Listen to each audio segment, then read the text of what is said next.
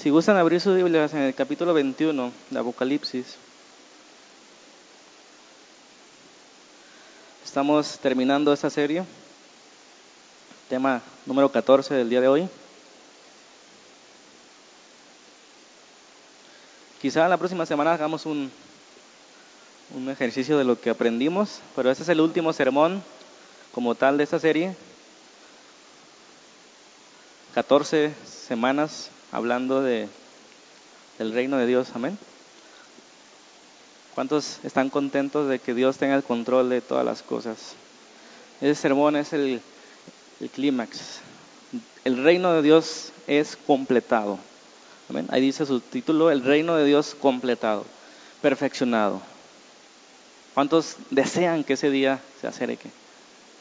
No, porque todavía hay personas que van a entrar al reino las cuales algunos son nuestros familiares por los cuales rogamos, oramos y les predicamos acerca de este reino, ¿verdad? De eso se trata esa serie, de saber cómo compartir el Evangelio, cuáles son los principales temas del Evangelio, esa era la finalidad. Entonces, vamos a terminar. Dice ahí, Apocalipsis, Apocalipsis 21, 3, en el nombre del Padre, del Hijo y del Espíritu Santo, dice, y oí una gran voz del cielo que decía, He aquí el tabernáculo de Dios con los hombres, y Él morará con ellos, y ellos serán su pueblo, y Dios mismo estará con ellos como su Dios. Enjugará Dios toda lágrima de los ojos de ellos, y ya no habrá muerte, ni habrá más llanto, ni clamor, ni dolor, porque las cosas primeras, porque las primeras cosas, perdón, pasaron. ¿Cuántos dicen amén? El propósito de, ese sermón es confiar en que el control de todos los tiempos le pertenece a Dios, que Jesucristo regresará para completar nuestra redención y estaremos con nuestro Dios para siempre. Así de sencillo, amén. Entonces, la consumación del reino, el reino será completado. ¿Cuántos dicen? Amén. Bueno, la semana pasada vimos la última parte acerca de lo que significa el gobierno de Dios ya en esta era en la que estamos viviendo, nosotros estamos viviendo en una era en la que se le conoce el Evangelio del Reino, amén. Ya se, hemos estado viendo que poco a poco el reino de Dios se ha ido alumbrando, comenzando todo en el Edén. Allá la luz era tenue, no estaba muy claro todavía los propósitos de Dios, todo era como una lucecita encendida que hablaba acerca del gobierno de Dios, allá en el Edén, una lucecita. Después, cuando Dios le promete a Abraham que hará de su descendencia un pueblo grande y que por medio de su descendencia iban a ser benditas todas las naciones, como que alumbró un poquito más el asunto, su reino. Dios cumplió todas sus promesas a Abraham, que se puede decir que la tercera, el tercer escalón del reino, comenzando en Edén, en la promesa de Abraham cumplida, ¿verdad? En Israel, donde creció ese pueblo, donde tuvieron una tierra donde ellos iban a vivir, donde tuvieron una ley donde ellos iban a someter, siendo Dios su gobierno. Y finalmente ese, tercer escalón antes del, Antiguo, antes del Nuevo Testamento, en el que Dios le promete al pueblo que había sido expulsado de su tierra nuevamente, se expulsó en el Edén, se expulsó de nuevo en Canaán y fueron expulsados a, Babilonia. Estando ahí en Babilonia, 70 años de cautividad, Dios les promete que iba a restaurar ese reino, el reino que le fue prometido a David, ¿se acuerdan? El hijo de Dios, el hijo de David, iba a ser el encargado de restaurar ese reino. Ese fue el tercer escalón donde ya hubo más luz. Se dijo acerca de ese rey que iba a venir, cómo iba a venir, cómo lo que tenía que pasar, cómo iban a hacer, dónde iban a hacer, etcétera. Finalmente en el cuarto escalón, bueno, no finalmente, pero en el cuarto escalón en el que estamos viviendo ahora, se dio a conocer, el reino se ha acercado, comenzó a predicar Jesucristo, se encendió la luz, la luz vino al mundo y se dio a conocer todas las cosas acerca de ese reino. Vemos claramente de qué trata el reino, pero aún falta un escalón al cual llegar, donde Jesucristo regresará con poder y gloria. Eso es lo que estamos esperando. Estamos en el cuarto. Entonces, ¿qué es el Evangelio? ¿Qué es el Evangelio? Ya sabemos que es una buena noticia, pero ¿de qué trata esa buena noticia? Ya hemos dicho y hemos consensado que, esas noticias buenas hablan acerca de lo que Jesús hizo. se pueden dividir en tres cosas lo que Jesús hizo, ¿verdad? Su encarnación, que Él vino al mundo, su muerte crucifixión, sepultura, muerte, este, crucifixión es una sola cosa y finalmente la resurrección. Y entonces el Evangelio se trata de lo que esas obras de Jesús han logrado para el hombre. ¿sí? Que ha logrado que Dios se ha puesto disponible para el hombre. Se ha puesto accesible en Jesucristo, que se abrió la puerta, que se abrió el camino hacia el Padre. Eso es el Evangelio que, que tenemos que predicar. Que Dios se ha puesto disponible a través de Jesucristo. Todo aquel que cree, que dice, no se pierde, tiene la vida eterna. Esa es la finalidad de esa serie, en comprender de qué trata, de qué somos salvos, hacia dónde vamos, de qué trata el reino de Dios. Entonces por eso era importante ver todas esas 14 veces y yo les invito a que posteriormente cuando estén todas este, en un solo disco o en internet puedan volverlas a escuchar. Es muy importante esas 14 sermones. Yo creo que, yo se los digo de todo corazón, es lo que más he aprendido en toda mi vida. Se concentran en esas 14 semanas que estamos viendo. Amén. Es importantísimo saber lo que significa el Evangelio. Prácticamente entonces hemos llegado a la conclusión, ¿por qué fue necesario el Evangelio? ¿Por qué fue necesario que Jesucristo viniera en semejante semejanza de pecado, como dice la Escritura, y muriera ¿Por qué fue necesario que Jesucristo viniera y muriera? Esa es una de las preguntas que debemos saber contestar con respecto a lo que es el Evangelio de Jesucristo. ¿Por qué Jesús vino? Porque la gente piensa que Jesucristo es como algo más que tengas que añadir a su vida. Como que el cristianismo es algo que se usa los domingos. Pero tenemos que tener claro de qué trata el Evangelio y de qué nos salva el Evangelio. La escritura dice, el Evangelio es poder de Dios para salvación. ¿Para salvación de qué? Esa es la pregunta interesante. En el Antiguo Testamento, el libro de Hebreos lo, lo resuma perfectamente, que muchos sacrificios eran necesarios día tras día, sacerdote tras sacerdote para cubrir el pecado, pero ninguno era suficiente para arrancar el pecado. Por eso fue necesario que Jesucristo, por su propia sangre, entrara una vez y para siempre hasta el lugar santísimo, obteniendo eterna redención para todo aquel que cree. Amén. Entonces no perdamos de vista ese asunto cuando compartamos el Evangelio. ¿Cuál es el asunto trascendental? Es el pecado. Porque desde que Adán cayó en pecado y fueron expulsados del reino de Dios, de su presencia, Dios ha vuelto a encaminar su voluntad, sus propósitos, los hombres, de vuelta para recuperar aquello que se perdió en el, en el Edén, en Génesis capítulo 3. ¿Sí? ¿Qué se perdió en el Edén? Recordemos, primero la, comunión que tenía el hombre con Dios. Separados de Dios estamos. Eso significa muerte, separados de Dios. Después se perdió la comunión que había entre hombre y mujer, mujer y hombre, hombre y hombre, mujer y mujer, etc. Se perdió la comunión entre los seres humanos. Por eso los mandamientos van enfocados a amar al Señor y amar a tu prójimo, porque se ha encaminado a eso. Entonces se perdió la relación con Dios, se perdió la relación con los hombres, ya cada uno quiere ser el mejor, ya cada uno quiere gobernar al otro, ya no hay esa armonía por el cual fueron creados y también se perdió la armonía que existe en la naturaleza. Los animales ya se matan entre sí, antes no sucedía eso. Ya existe la muerte, ya existe el dolor, se casan, etc. Entonces, eso es lo que Dios está volviendo a regenerar. Dios creó, el pecado degeneró y Dios está regenerando. Eso es el mensaje, esa es la, esa es la línea cuando nosotros compartimos el Evangelio. Entonces, lo esencial o lo crucial es el pecado. ¿Están de acuerdo conmigo? El pecado. No podemos predicar un evangelio sin mencionar el pecado, porque precisamente eso es la finalidad del evangelio, arrancar el pecado de nuestras vidas y de la tierra finalmente. Tenemos que llevar en mente esa. Entonces, cuando convertamos el evangelio, le decimos a los pecadores que sean salvos de su pecado y todo lo que eso significa. Amén. Si no arrancamos el pecado de nuestras vidas, por medio del sacrificio de Cristo no podemos reconciliarnos con Dios. Solo Jesús puede unirnos a Dios. Solo Jesús es el camino a Dios. Nadie va al Padre si no es por medio de Jesucristo.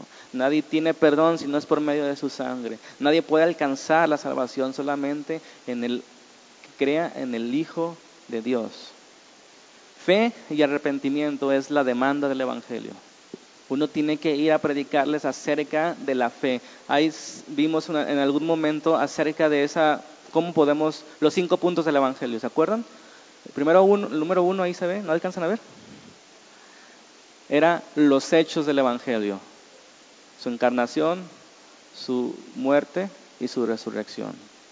Y después eran los testigos del Evangelio, las escrituras. En el Antiguo Testamento, los profetas y en el Nuevo, los apóstoles.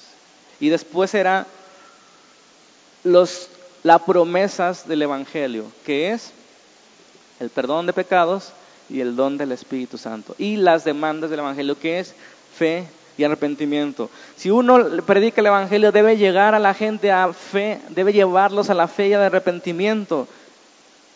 Si ellos creen, el Evangelio promete liberación del pecado a través del perdón y a, través del poder del Espíritu Santo.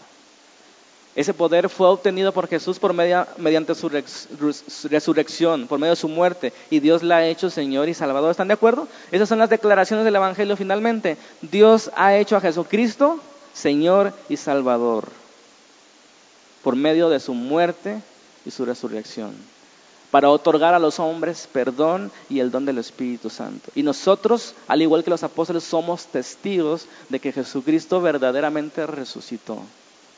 Hay que creer y hay que arrepentirse. Así de sencillo se puede resumir el Evangelio que hemos visto en esas 14 semanas, teniendo en mente los propósitos de Dios desde el huerto del Edén hasta el día en que Jesucristo regrese. Amén. Bueno, entonces vamos a entrar en materia breve, este es breve, este sermón. La semana pasada vimos muchos pasajes, hoy no, no es tanto, pero solamente vamos a ver dos. Bueno, son tres, más que no salió en negritas. Pero tres puntos donde dice el número uno, Dios tiene el control. Y eso lo saben ustedes, sí o no. Dios tiene el control, sí o no.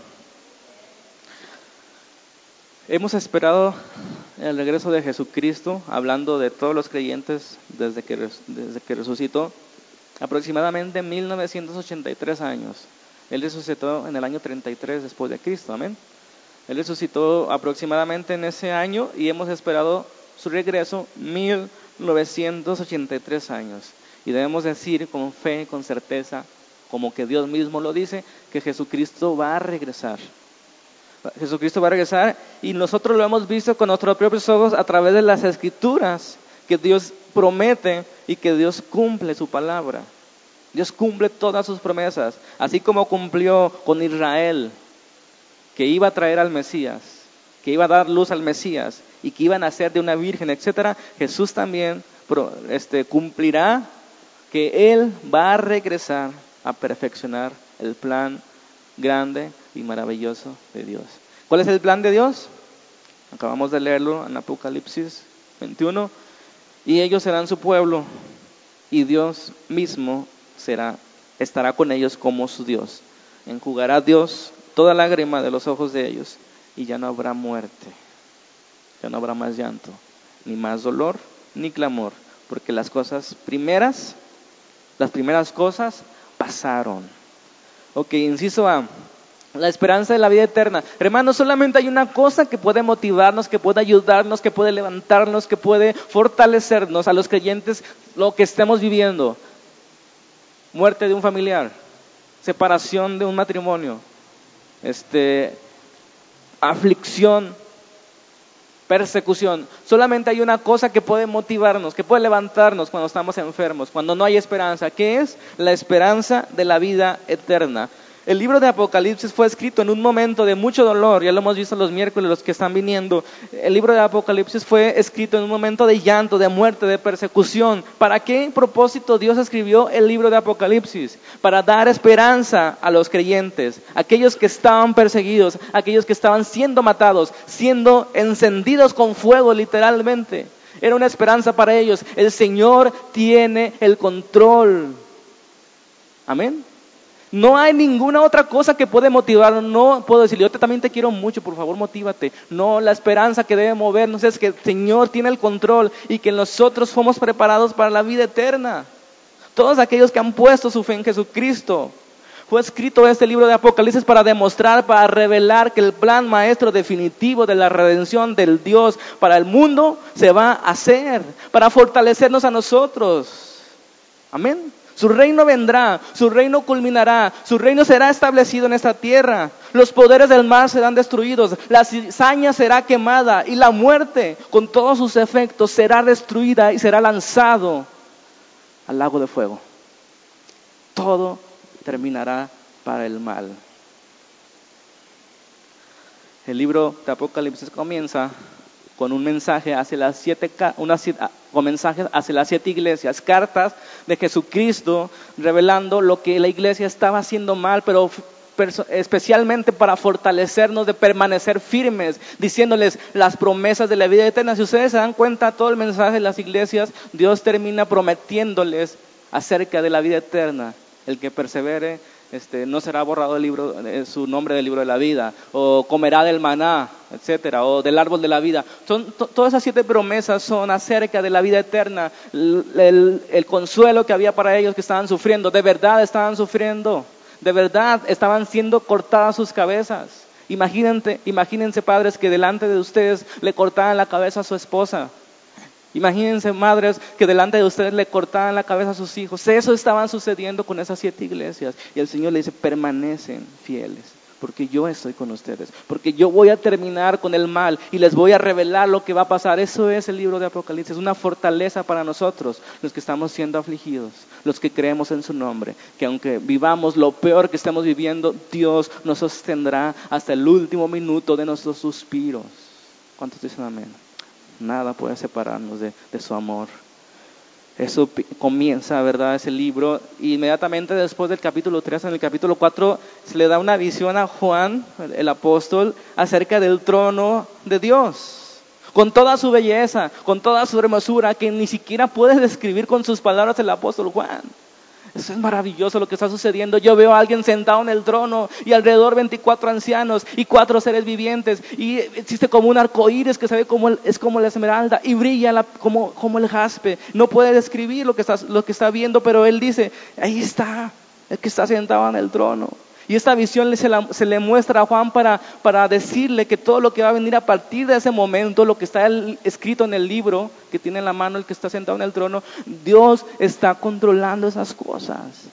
Dios las está controlando, por eso se le da esta visión. Dios está ahí en el trono, sentado. Amén. Después dice, vi que el que está sentado en el trono tiene un libro en la mano derecha. Pero todos claman, nadie es digno de desatar los siete sellos de ese libro. ¿Quién podrá desatarlos?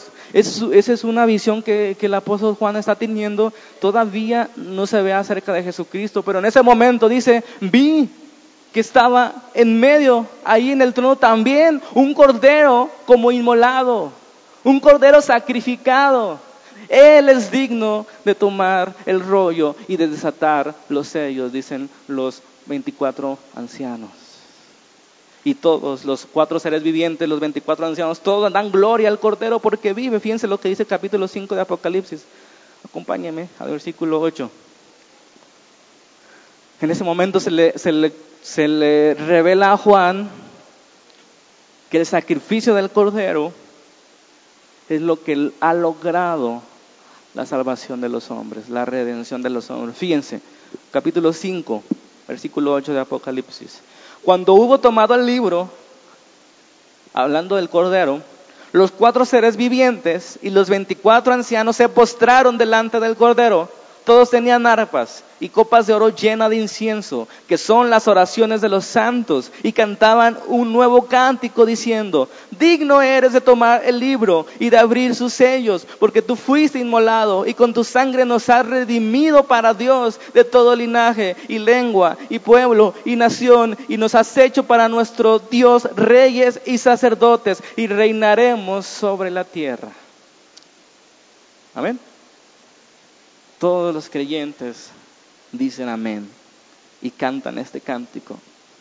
Él es digno de recibir, de abrir el sello. Él fue sacrificado y con su sangre nos ha rescatado para Dios, para Él, para vivir para Él, para tener la libertad de huir del pecado y ver la belleza de Dios. Para eso nos rescató, de eso habla el Evangelio. Las personas que no vean preciosa a Dios no pueden ser rescatadas. Las personas que no vean eh, eh, la cochinada que es el pecado no pueden ser rescatadas. Eso trata el Evangelio, que ya no vean la cochinada lo que trae el pecado y que vean la hermosura de Dios. Cómo pretenden ser salvos si no desean estar a Dios, con Dios, si no desean ver a Dios, si no desean obedecer a Dios. ¿De qué van a ser salvos? Y es por eso que debemos conocer esto cuando compartamos el Evangelio, que vayan arrepentidos de su pecado y que vean la belleza del Señor. Inmediatamente después de eso el Cordero comienza a desatar los sellos, uno por uno. Y mientras lo hace suceden cosas, ¿verdad? Cosas que están describiendo lo que está sucediendo sobre la, sobre la humanidad desde la resurrección de Cristo. Los primeros cuatro sellos hablan de los jinetes, que hablan de guerras, que hablan de injusticias, que hablan de hambre. Eso es lo que estábamos viviendo en la humanidad desde que el hombre cayó en pecado. Hambre, injusticias, maldad, guerra, todo lo que el pecado trae. Eso Dios les está, le está diciendo a Juan, yo tengo el control de eso. Yo tengo el control de lo que está sucediendo. No estoy dormido, no estoy descansando, estoy trabajando. Jesucristo dijo, mi Padre y yo ahora trabajamos. ¿Para qué? Para llevar al mundo de vuelta completamente sin destruir al Edén. Porque los ateos se preguntan, y algunos gente sincera, ¿por qué no termina el mal? Porque tendría que destruirnos también a nosotros. Y Dios quiere rescatarnos. De eso trata el Evangelio. Su muerte garantiza el perdón y su resurrección garantiza nuestra resurrección y la de toda la creación. Será restaurada en ese final día. En el inciso B, del primer punto, Dios protege a su pueblo hasta el final. Después de esos sellos, en el séptimo, antes de que se, se diga, vienen siete trompetas, ¿verdad? guarden su mente eso para ratito, las trompetas, son siete. Esas trompetas son seguidas de siete copas antes de la séptima trompeta. Esas trompetas, las siete, simbolizan, más bien describen el periodo de la gran tribulación, ¿verdad? Las copas simbolizan o describen la ira de Dios, la ira del Cordero, como dice específicamente ese libro.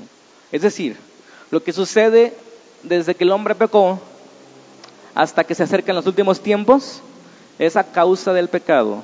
Los sellos hablan de las consecuencias de lo que ha sido el pecado, la maldad, las guerras,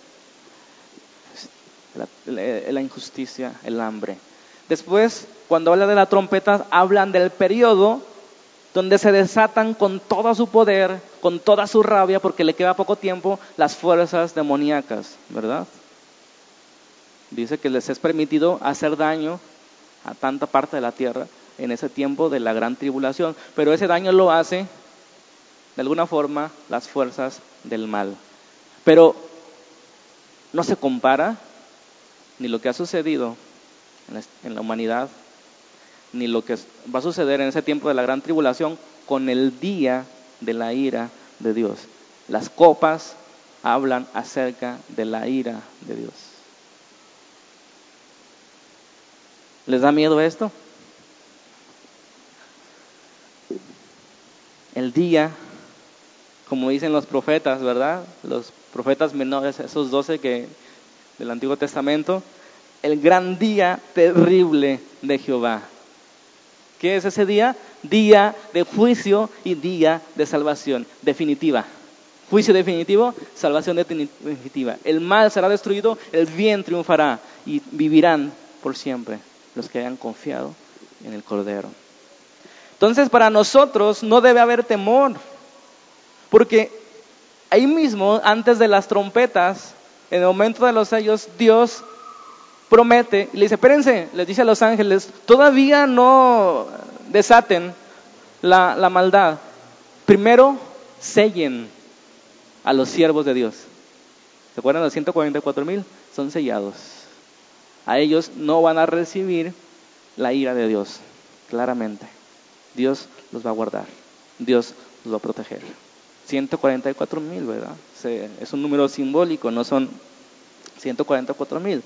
Es una multitud incontable, pero de toda tribu, pueblo y nación. No hay temor entonces para nosotros porque Dios estará con nosotros. Solo, solo aquellos que adoran a la bestia y la figura, aquellos que tienen la marca de la bestia, sufrirán la ira del Cordero. Pero fíjense lo que dice el capítulo 9, versículo 20.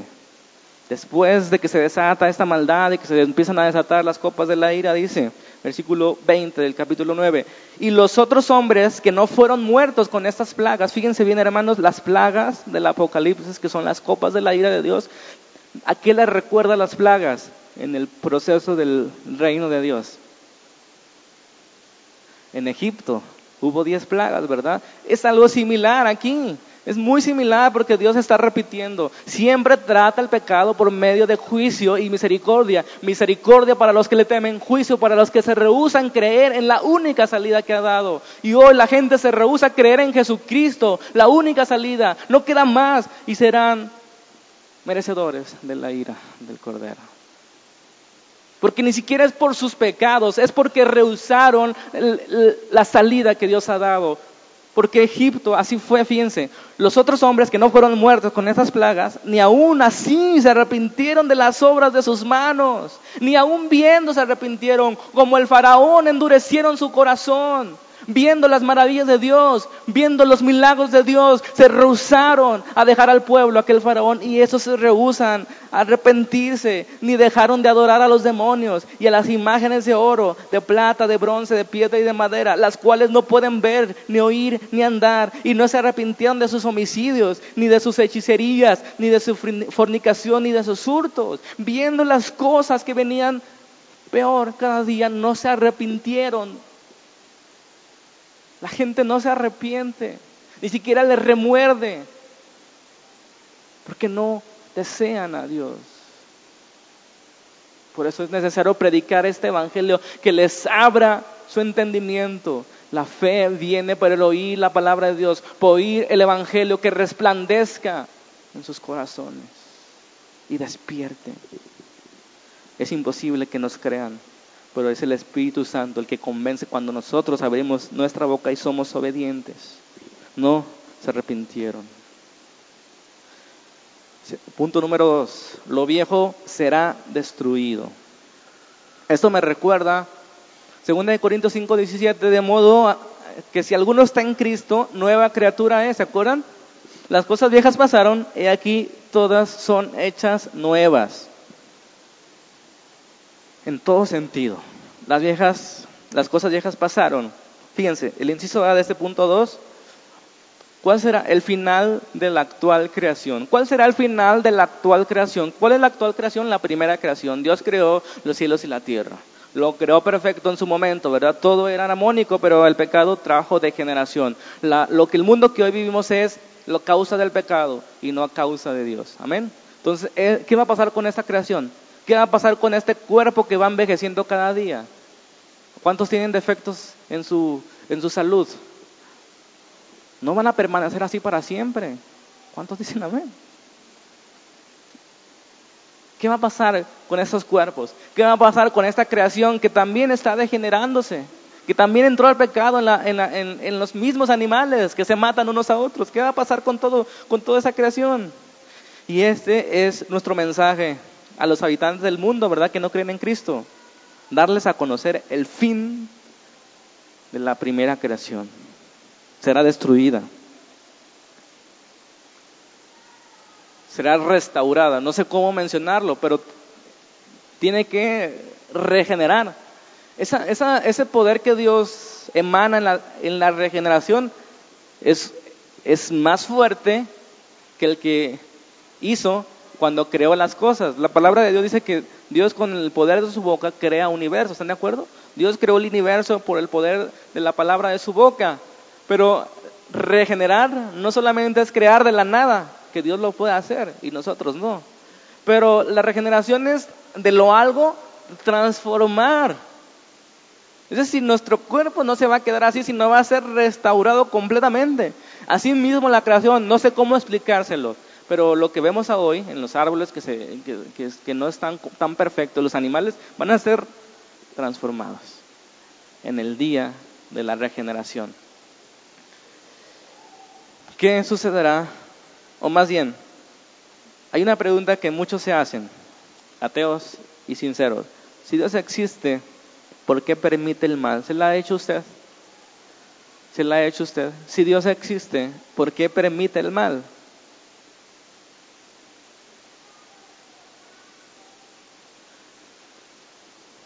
La respuesta sencilla es, porque tendría que destruirlo y no habría esperanza para nadie.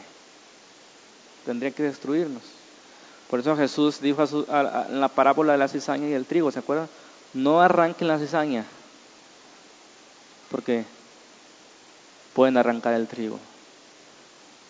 Segunda de Pedro 3.8 dice, oh amados, no ignoren esto, que para el Señor un día es como mil años y mil años como un día. El Señor no retarda su promesa, según algunos tienen por tardanza, sino que es paciente para con nosotros, no queriendo que ninguno perezca, sino que todos procedan al arrepentimiento. Pero el día del Señor vendrá como ladrón en la noche, en el cual los cielos pasarán con gran estruendo, y los elementos ardiendo serán deshechos, y la tierra y las obras que en ellas hay serán quemadas. En otras palabras, no se desesperen. El mal será destruido, pero Dios es paciente, no queriendo que perezcan, sino que procedan al arrepentimiento. Si Dios fuera impaciente, si Dios hubiera terminado con mal, no habría humanidad, no habría nadie que hubiera resistido, no habría nadie que hubiera podido, este, ¿cómo se dice esa palabra? Sobrevivir, nadie. Por eso Él es paciente y guardó con paciencia los pecados del pasado, pasándolos por alto, sabiendo que en Cristo habría perdón y redención de todas las cosas. No se desesperen esa es la palabra. Jesucristo dijo que antes de que estas cosas sucedieran, lo de las trompetas, para ser más específico, era necesario que fuera predicado el reino, el evangelio del reino a todas las naciones. Yo les pregunto, ¿eso ya sucedió? No, falta muchísimo. Mateo 24, 12. Entonces no nos asustemos de lo que está pasando en el mundo, porque es necesario que eso suceda. Pero todavía no es el fin. ¿Cuál es la mejor señal? Yo digo que esta, algunos tendrán otra opinión. Y por haberse multiplicado la maldad, ¿le suena? El amor de muchos se enfriará, mas el que persevera hasta el fin, este será salvo y será predicado este evangelio del reino en todo el mundo para testimonio a todas las naciones y entonces, y entonces, después de qué? De que se ha predicado el evangelio, hermano, no nos asustemos, más bien prediquemos el evangelio a todas las naciones. Si no, no vendrá el fin. Es lo que yo alcanzo a leer de, este verso y de varios. A lo mejor ya se predicó y yo no estoy ignorando eso, ¿verdad? No sé. Pero tenemos que hacer algo. De eso se trata el Evangelio. Conocer estas cosas deben de darnos seguridad. Si Dios cumplió su palabra en la antigüedad al traer a Cristo, nacido de mujer, nacido bajo la ley, nacido de una virgen, y cumplió todas las profecías que relacionan al Mesías, ¿por qué no va a cumplir también estas cosas que están escritas en el último libro? Nosotros debemos tener la seguridad. No hay duda. Y debemos declarar el Evangelio. Es parte de decir Jesucristo va a regresar. Y hay salvación. Inciso B. Destrucción de Babilonia. El final llegará la maldad desaparecerá. Dios juzgará. Apocalipsis 17 habla de ese momento en el que el final del mal en todas sus exhibiciones llegará a su conclusión. En ese capítulo 17 del libro de Apocalipsis habla acerca de una mujer, pero cuando dice mujer no está hablando de forma despectiva del sexo femenino, ni es una mujer específica, está hablando de una mujer que se identifica como Babilonia, la gran ramera. ¿Amén? Babilonia la grande, la madre de las rameras y de las abominaciones de la tierra, en el versículo 5 del 17 ahí dice. La madre, ¿de qué?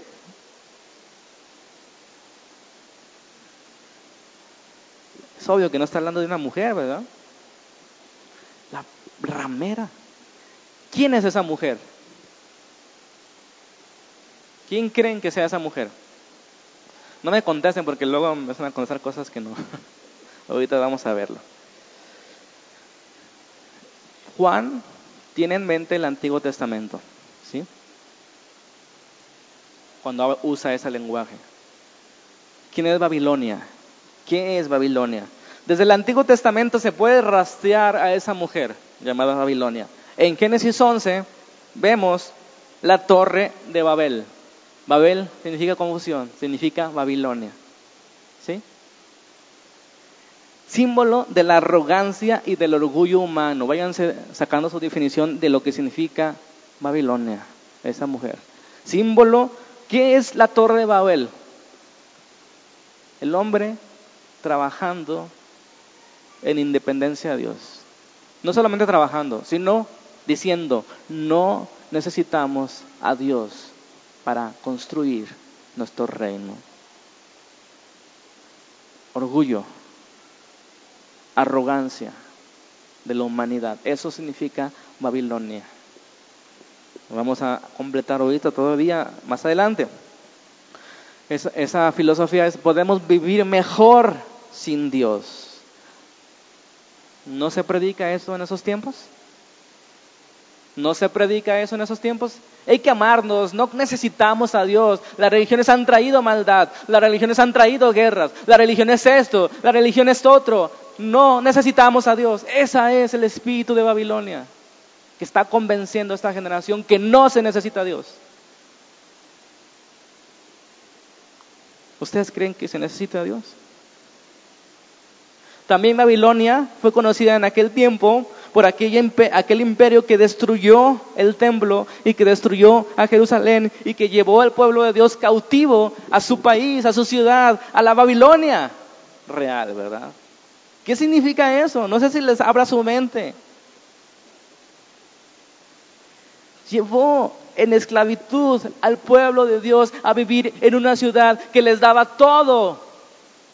Les daba comodidad, les daba placer, les daba libertad. No querían volver al templo, donde tenían que presentar sacrificios diarios, donde tenían que honrar una ley, donde tenían que seguir un rey, donde tenían que depender de un sacerdote. Babilonia te ofrece placer, la Babilonia te ofrece, ofrece comodidad, te ofrece que puedes vivir sin Dios que puedes vivir sin someterse a las escrituras, que puedes vivir sin orar. Ese es el espíritu de Babilonia que seduce a los reyes de la tierra y que seduce al pueblo cristiano a permanecer cómodo. Cuando el mandamiento para ellos en Babilonia era regresen, reconstruyan la ciudad, reconstruyan el templo para Dios, regresen al propósito. Y nosotros estamos siendo cómodos en Babilonia, estamos viviendo cómodos y hemos sido seducidos por este mundo, por el entretenimiento, por el placer, por el sexo por vivir alejados de Dios. Babilonia representa toda la maldad, Babilonia representa todo el placer, Babilonia representa la tentación una vez más. No morirás. Esto es vida, dice Satanás. No podemos ser seducidos por ese espíritu de Babilonia, de que nos convence que vivimos en la gracia, que nos convence que no tenemos ya que hacer nada cuando hay un mundo que va en camino a su destrucción. Nosotros tenemos que clamar, tenemos que regresar a nuestra tierra. No somos de aquí.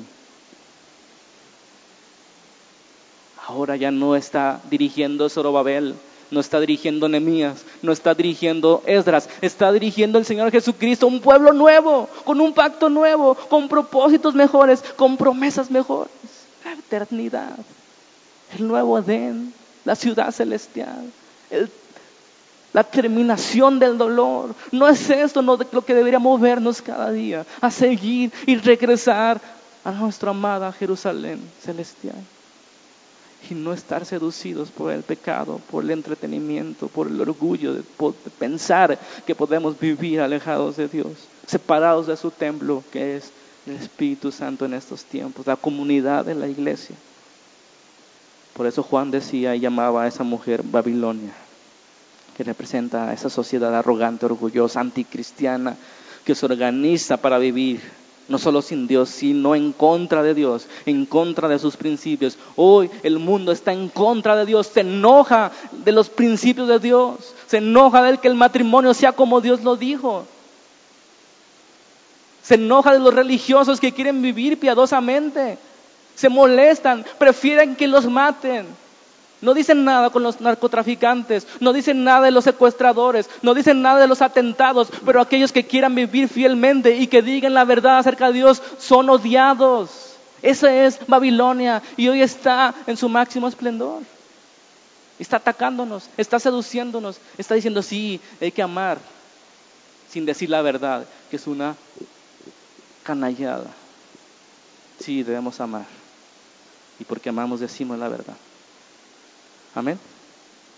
Ese adulterio que, habla de Babilonia, dice, hace adulterar a los reyes de la tierra, seduce, ¿verdad? Hermanos, la lucha es dura.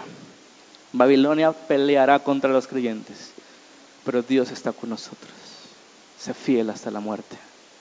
Sé fiel hasta la muerte. Apocalipsis 18, 1.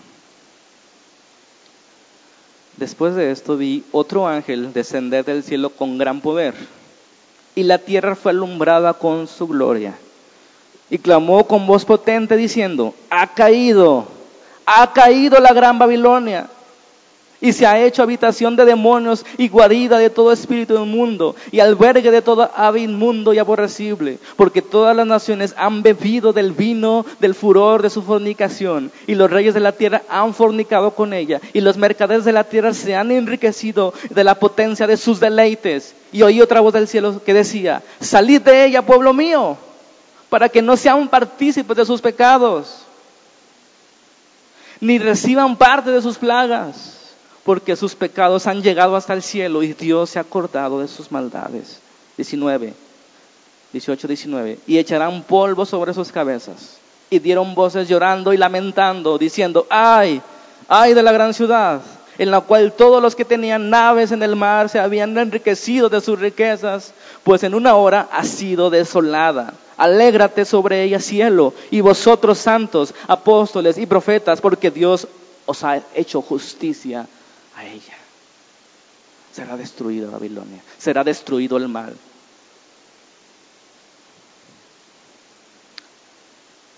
No sé si alcanzan a ver ahí, pero es placer, es riquezas, es entretenimiento lo que ofrece Babilonia. Y a veces caemos. Y a veces vivimos ahí sin pensar que no somos de ahí. Salite y al pueblo mío salir de ella y no participar de sus pecados. Esta ciudad es, ha sido y seguirá siendo dirigida por la Trinidad demoníaca, ¿verdad? La bestia, el falso profeta y Satanás. Ellos creen gobernar la ciudad que dice ser mejor que la ciudad del gran rey, gobernada por la Trinidad de Dios, el Padre, el Hijo y el Espíritu Santo. ¿De dónde somos? ¿De dónde eres?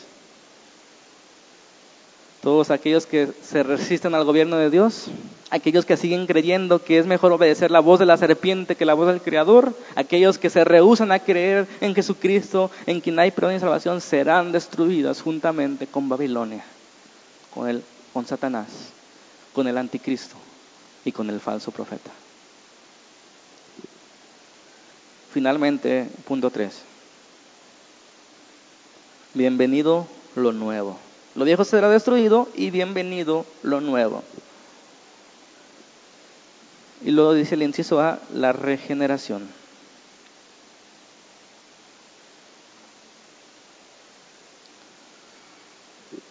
Apocalipsis 21.1 dice, vi un cielo nuevo y una tierra nueva. porque el primer cielo y la primera tierra pasaron. El mar ya no existía más. Amén.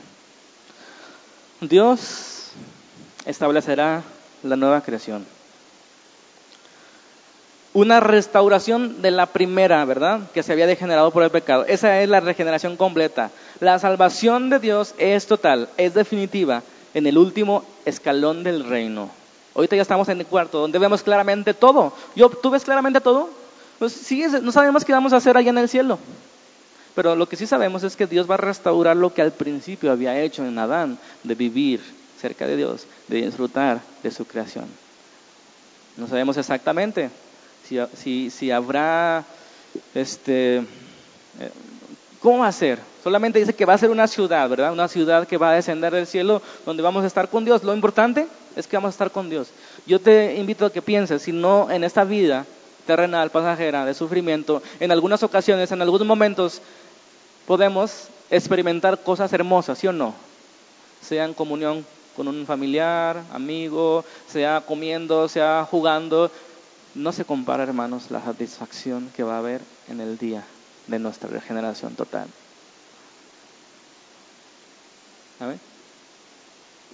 Si ustedes creen que vale la pena, perseveren hasta el fin. Todo será perfecto. Y ahí está algo esencial. En el versículo 3 y 4 leemos. Oí una gran voz del cielo que decía, he aquí el tabernáculo de Dios con los hombres.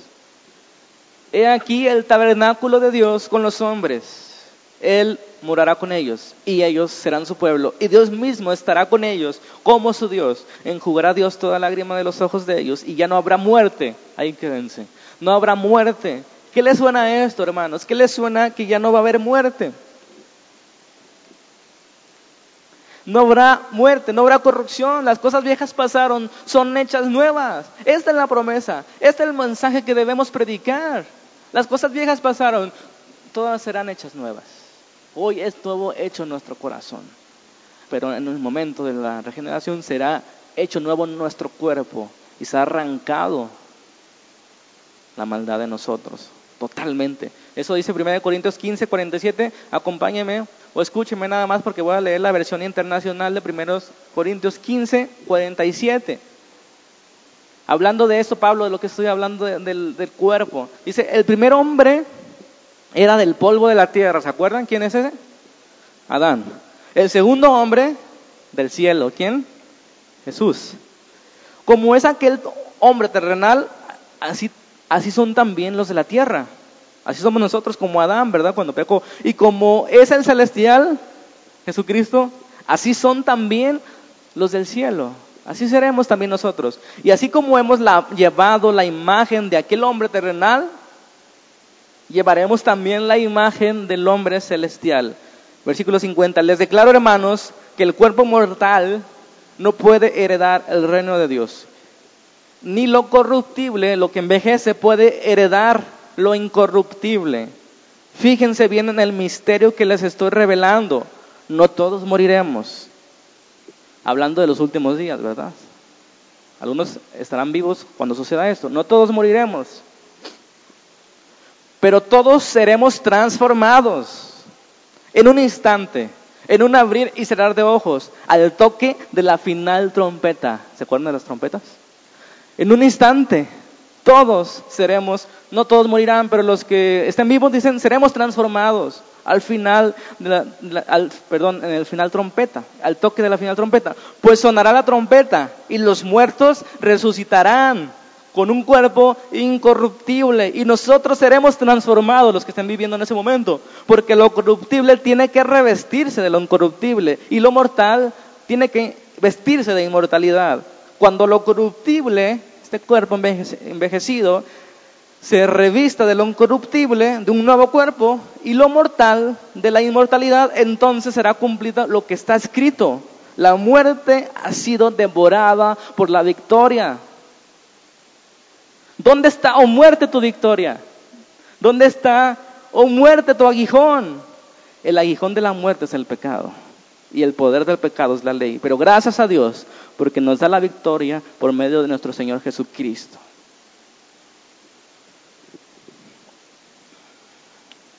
Dice Isaías 65, 25, ¿verdad? También, Isaías 65, 25. El lobo y el cordero serán apacentados juntos.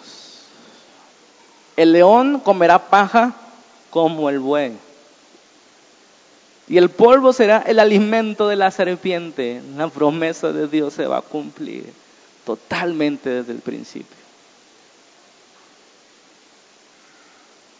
No afligirán ni harán mal en todo mi santo monte, dice, y dijo Jehová. Inciso B y terminamos esta gran serie. El propósito de Dios se cumplió. Vengo del futuro y les estoy diciendo, que el propósito de Dios se cumplió. Es lo que nos está diciendo Juan en el capítulo 21 y 22 de Apocalipsis. Vengo del futuro y el propósito de Dios se cumplió.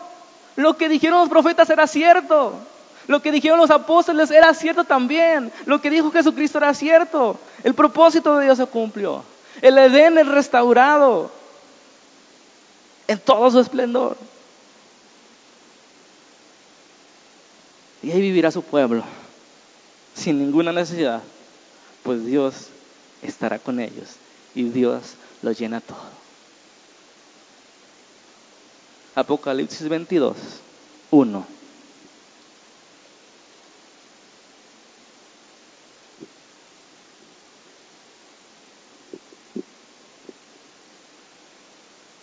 ¿Están listos para terminar?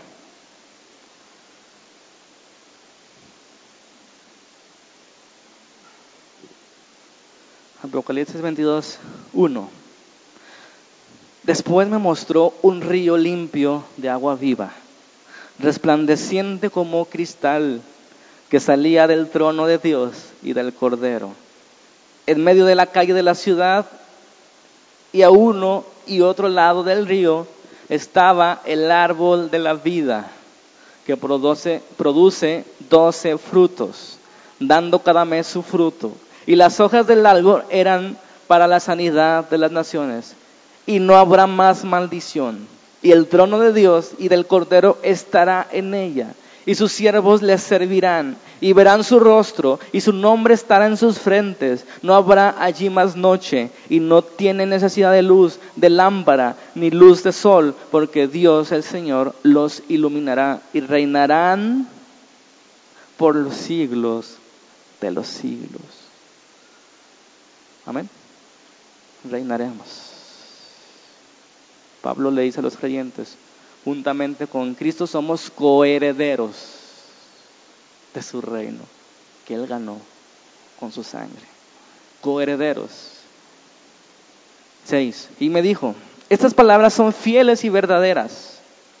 Y el Señor, el Dios de los espíritus de los profetas, ha enviado su ángel para mostrar a sus siervos las cosas que deben suceder pronto. He aquí vengo pronto. Bienaventurado el que guarda las palabras de la profecía de este libro. 12. He aquí yo vengo pronto y mi galardón conmigo para recompensar a cada uno según su obra. Yo soy el alfa y el omega, el principio y el fin, el primero y el último. 14. Bienaventurados los que lavan sus ropas para tener derecho al árbol de la vida y para entrar por la puerta de la ciudad. Mas los perros estarán fuera y los hechiceros, no hablan de perros de animales, ¿eh? Los religiosos, ¿verdad? Los que ponen condiciones para heredar la vida eterna. Así les decía en esos tiempos a los judaizantes. Bueno, perdí el hilo.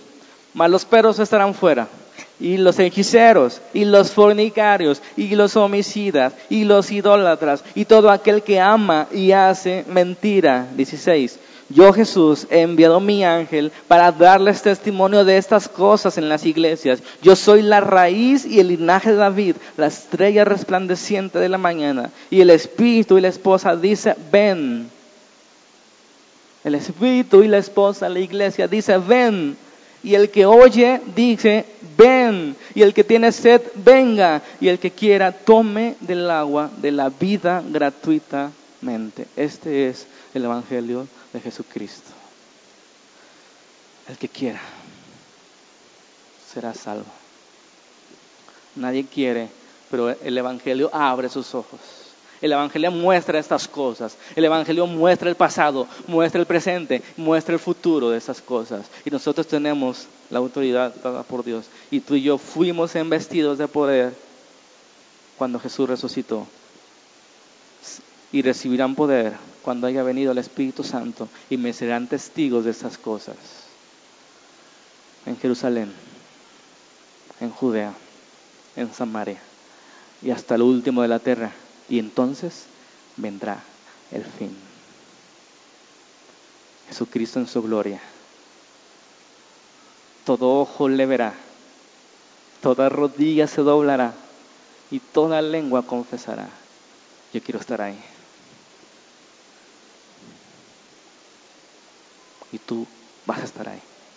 Porque el que cree tiene vida eterna. Y me gustaría terminar con el salmo que leímos en la mañana. Esto no está en el sermón, pero si me hizo relacionado, fíjense, escúchenlo.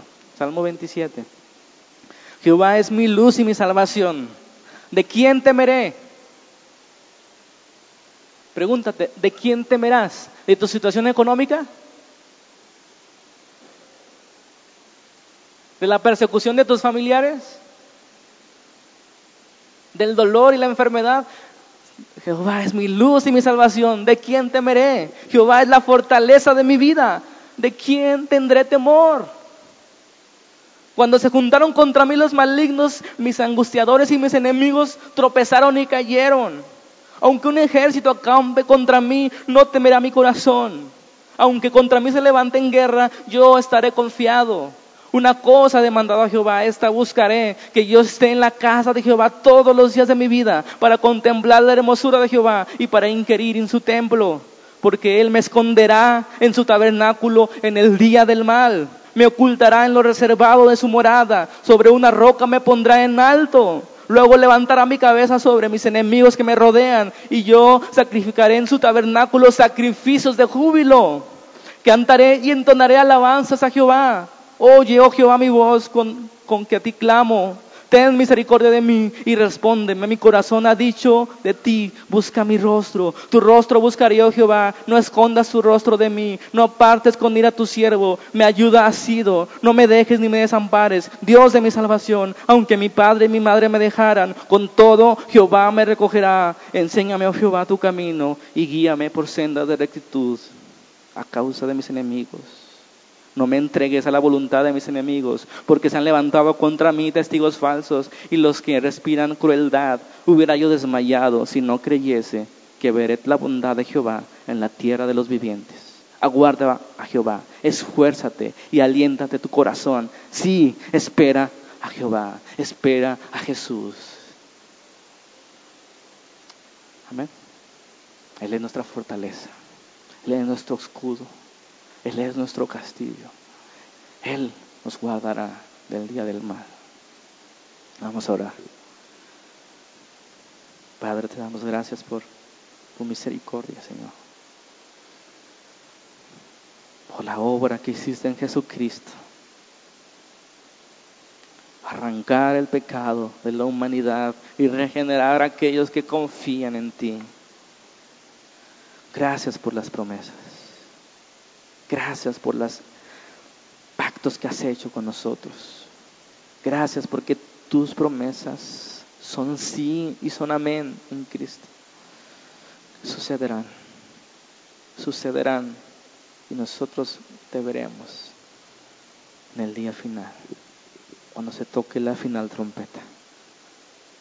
Resucitaremos y viviremos por siempre en el nuevo Edén reinando con Cristo, glorificando al Señor por los siglos de los siglos. Y la novia dice, ven Señor Jesús. Amén.